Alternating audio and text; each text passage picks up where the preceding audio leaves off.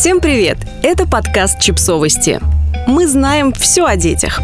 Ребенок моего друга – мой друг. 10 советов для тех, кто боится чужих детей. Мы время от времени готовим материалы, нацеленные на бездетных людей. Знаем, что есть немало таких среди наших постоянных слушателей. Рассказываем им, как экологично общаться со своими друзьями, у которых недавно появился ребенок, как их поддержать, не нарушая границ, и что им подарить, чтобы гарантированно порадовать. Этот подкаст тоже адресован людям без детей, но он не о том, как найти подход к детным друзьям, а о том, как общаться с этими самыми детьми, из-за которых ваши друзья сливаются с вечеринок и часами не могут ответить на одно сообщение мы выделили несколько правил, которые помогут вам расположить к себе ребенка, если вы пришли в гости к его родителям. Первое и самое важное правило звучит так.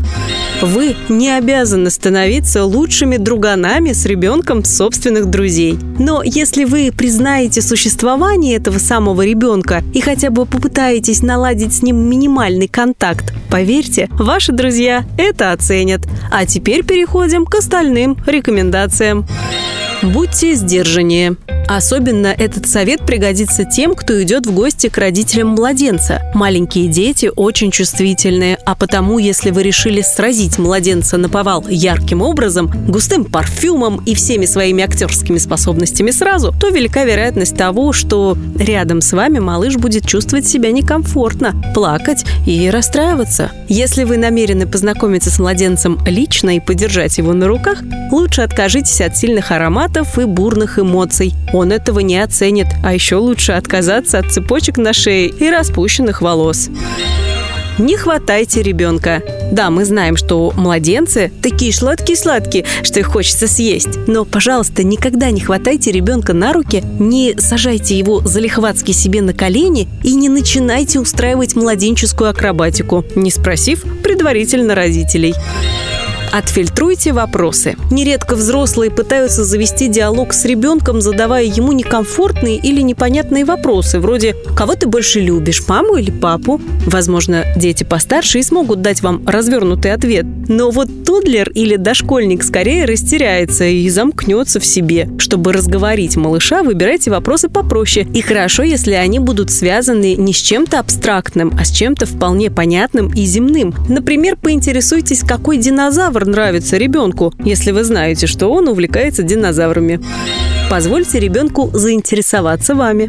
Нередко взрослые, которые хотят понравиться ребенку, включают режим аниматора и начинают заваливать растерянного малыша вопросами, предложениями и историями. Оказавшись в таком информационном шквале, многие дети могут почувствовать себя некомфортно и застесняться. Вместо того, чтобы инициировать общение с первой минуты знакомства, просто будьте неподалеку. Позвольте ребенку рассмотреть вас, привыкнуть к вам и заинтересоваться вами. Поверьте, Тодлер сам принесет вам все свои игрушки и сто раз предложит посмотреть, как я могу, если вы не напугаете его своим напором с порога.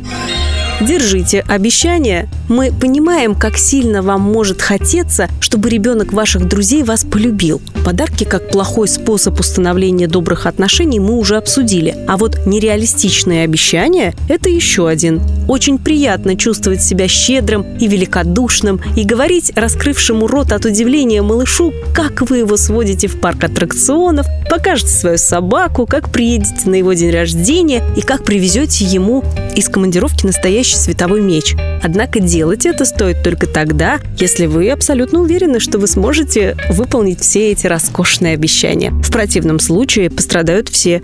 И ребенок, который, кстати, обладает удивительной памятью, и его родители, которые не раз вспомнят вас недобрым словом, успокаивая разочарованного малыша.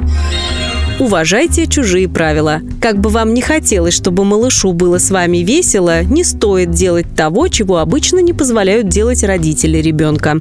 И воспитывать ребенка там, где его обычно не воспитывают, тоже не стоит. Например, запрещать плакать или заставлять делиться. Уточните все спорные моменты заранее у родителей ребенка и станьте для него тем человеком, который разделяет воспитательную политику его родителей, а не разрушает ее, даже если это сперва кажется веселой идеей. Возможно, вам понадобится время для того, чтобы ребенок друзей перестал быть для вас неведомой зверушкой. Возможно, вы с друзьями сможете договориться и найти найти способы поддерживать свои отношения в то время, когда ребенок спит или тусуется у бабушки. Возможно, вы найдете в нем отличного компаньона для катания на самокатах и поедания мороженого, когда он подрастет. Сценарии могут быть разными. Главное тут честность, эмпатия и готовность к переменам. У ваших друзей они уже произошли, и вас неизбежно затронут тоже.